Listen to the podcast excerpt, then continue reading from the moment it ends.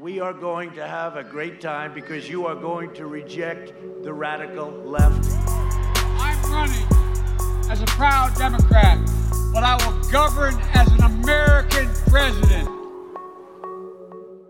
Cinquième épisode de notre podcast sur la présidentielle américaine. L'échéance se rapproche et la tension monte, car si Joe Biden est favori, nous avons tous été confrontés à une énorme surprise quatre ans plus tôt qui pousse certains observateurs à balayer d'un revers de manche tous les sondages actuels. Mais 2020 est-elle vraiment comparable à 2016 Nous sommes à cinq jours du scrutin et aujourd'hui on va ensemble rembobiner la cassette jusqu'au 3 novembre 2016, c'est-à-dire cinq jours avant la surprise Trump. Bonjour Philippe Gély. Bonjour. Vous êtes le directeur adjoint de la rédaction du Figaro. Et où étiez-vous le 3 novembre? 2016 justement. J'étais à Washington euh, comme correspondant du Figaro et j'étais en train d'écrire un article pour notre journal qui est paru le 4 novembre sous le titre Une campagne sous le signe du rejet et de la peur, dans lequel euh, je soulignais que un, sondage paru la veille dans le New York Times indiquait que 82% des Américains se déclaraient dégoûtés par le ton de la campagne et 13% seulement enthousiastes. et Hillary Clinton, elle, revenait d'un meeting à Las Vegas où, sentant peut-être la chance tourner, elle laissait entrevoir le pire à ses soutiens pour essayer de les mobiliser. Écoutez. Imaginez que le 20 janvier 2017, ce soit Donald Trump qui se tienne devant le Capitole pendant la prestation de serment. Alors gardez ça en tête parce que le 20 janvier, nous aurons un nouveau président. Et les choses vont changer, c'est une certitude. La question c'est, quel genre de changement allons-nous vivre? Et les choses ont effectivement bien changé. Alors, au risque de tordre le cou à plusieurs idées bien arrêtées sur la presse qui n'avait rien vu venir, ni les sondeurs concernant l'issue du scrutin, on peut lire dans les articles du Figaro de cette période une course à la Maison-Blanche devenue incertaine, un écart dans les sondages qui se resserre et une Amérique aussi épuisée, Philippe. Oui, la, campagne était vraiment à bout de nerfs. Donald Trump avait réussi un, rétablissement à nouveau spectaculaire après euh, l'affaire de la cassette où il se vantait de, d'agresser sexuellement euh, les femmes. Euh, de pouvoir le faire en toute impunité. De pouvoir le faire en toute impunité, c'est cela. Et puis, bien sûr, il y avait eu l'annonce par le FBI qu'il rouvrait l'enquête sur les emails professionnels de, Hillary Clinton en tant que secrétaire d'État. on a vu dans la foulée la candidate démocrate perdre, perdre environ 3% dans les sondages, presque aussitôt et euh, l'écart entre Trump et elle se resserrait dans les sondages à à peine 2%, c'est-à-dire dans la marge d'erreur. Et justement, je suis retourné voir les archives d'un site américain de sondage bien connu qui s'appelle 538.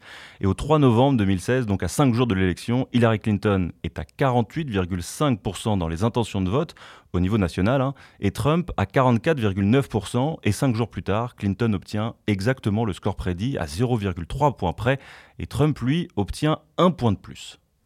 Oui, en fait, on dit souvent que les sondages se sont complètement trompés en 2016. En réalité, non.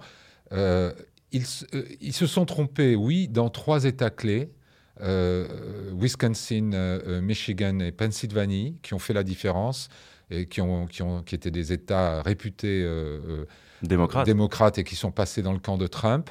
Là, il y a eu des erreurs d'environ 4%, ça reste à peu près dans la marge d'erreur il faut aussi souligner que Trump les a remportés avec une marge la plus étroite possible, 0,3% dans le Michigan et 0,7% dans le Wisconsin et la, Pennsylvanie. Donc c'était aussi un alignement de planètes euh, pour Donald Trump qui va être difficile à, à renouveler pour 2020. Oui, euh, j'ai toujours dit que Donald Trump, s'il voulait être réélu en 2020, devait être mieux élu qu'en 2016. Pourquoi? Parce qu'en 2016, ce qui s'est passé, si vous voulez le comparer ou trouver une image, il a réussi un coup de billard à trois bandes dans le chat d'une aiguille. Ça, vous pouvez le faire une fois, c'est très très très difficile de le refaire deux fois. Quatre ans plus tard et à cinq jours du scrutin, Joe Biden a environ 9 points d'avance dans les sondages. On est quand même nettement au-dessus de la marge d'erreur, Philippe. Oui, par rapport à 2016, vous avez raison, mais il faut souligner que les sondages nationaux n'ont pas vraiment de valeur électorale.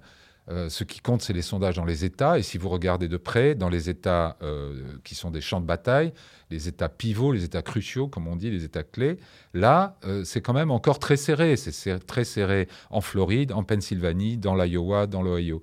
Et les experts qui s'amusent à faire des, à passer à la moulinette tous les scénarios possibles en fonction des sondages. Le site que vous citiez, 538, a fait 40 000 simulations de résultats possibles à partir de tous les sondages. Ils arrivent à un résultat de 89% de probabilité que Joe Biden gagne contre 11% pour euh, euh, Donald Trump. En 2016, c'était 86% pour Hillary Clinton et, et 14% pour euh, Donald Trump.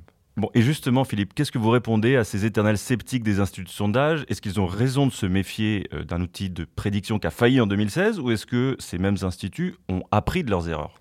On peut penser qu'ils ont appris leurs erreurs parce qu'ils ont fait un sans faute pratiquement lors des midterms en 2018 et que donc euh, ils tiennent compte du risque de sous-estimer certains électeurs de Trump qui n'osaient peut-être pas euh, s'exprimer en 2016.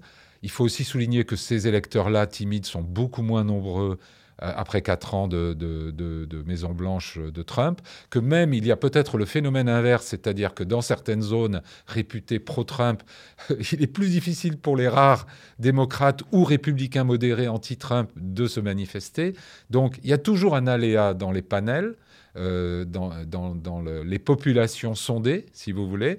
Il y a aussi une inconnue euh, générale des, sondages, c'est la participation des jeunes.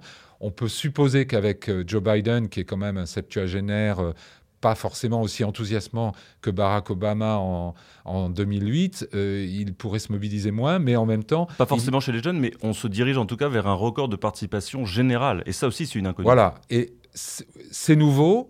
Mais comme on sait dans quel camp les, électeurs sont inscrits, on mesure à ce stade qu'à peu près deux tiers des électeurs votant par anticipation, soit par euh, courrier, soit euh, euh, physiquement dans les bureaux de vote, sont plutôt démocrates. Merci Philippe, on se retrouve lundi pour un nouveau podcast.